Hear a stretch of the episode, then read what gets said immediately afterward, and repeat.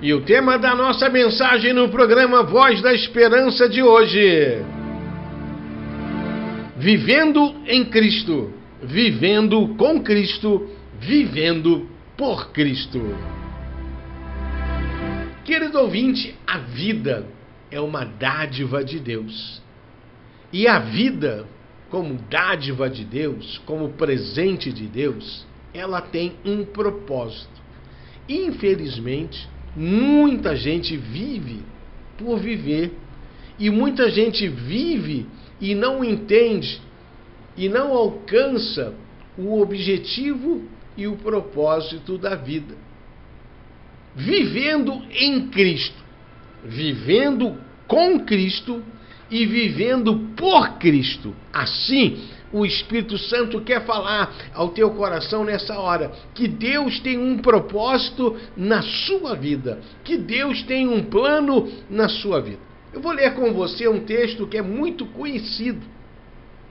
2 Coríntios 5,17. Aquele que está em Cristo é nova criatura.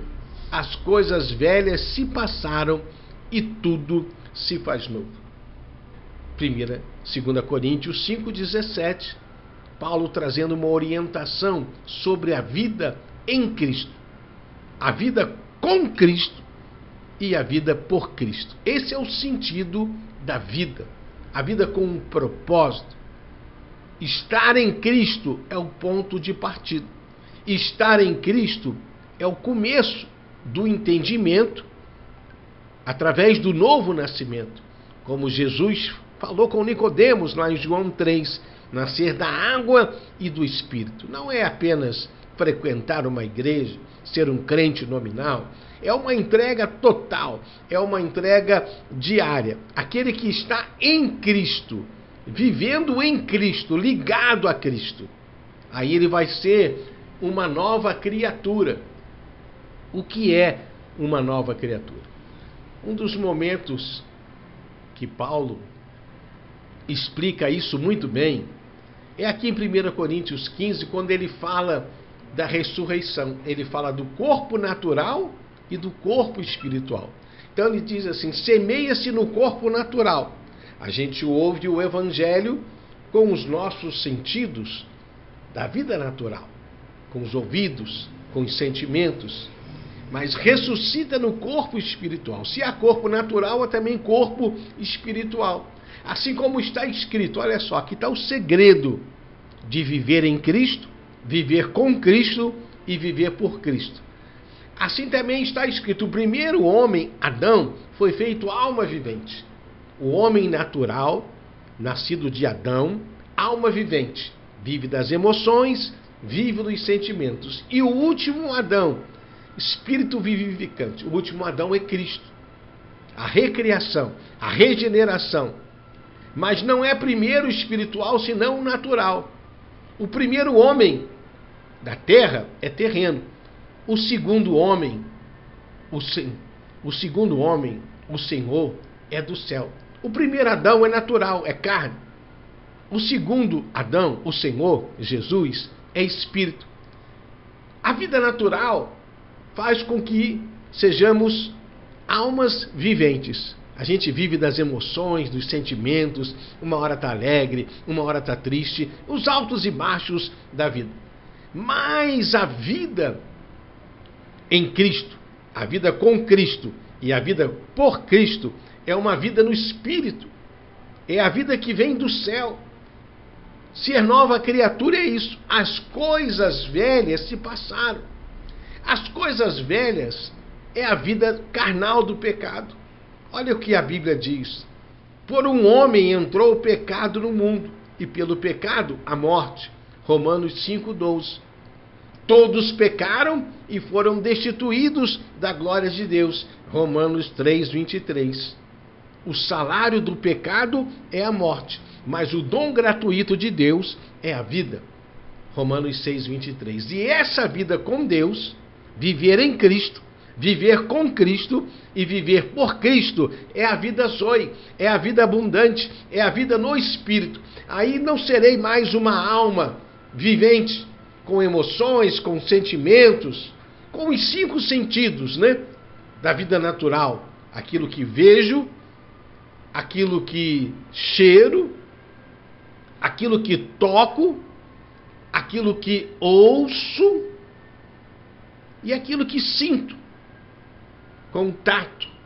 São os cinco sentidos naturais. Essa é a vida natural da alma vivente, das emoções, dos sentimentos. Esse é o primeiro Adão, alma vivente, vida carnal, vida natural. E essa vida natural é marcada pelo pecado, e o, e o pecado produz a morte. Mas o segundo Adão é a vida espiritual, é o homem espiritual. Aquele que está em Cristo é nova criatura. Isso é ser nova criatura.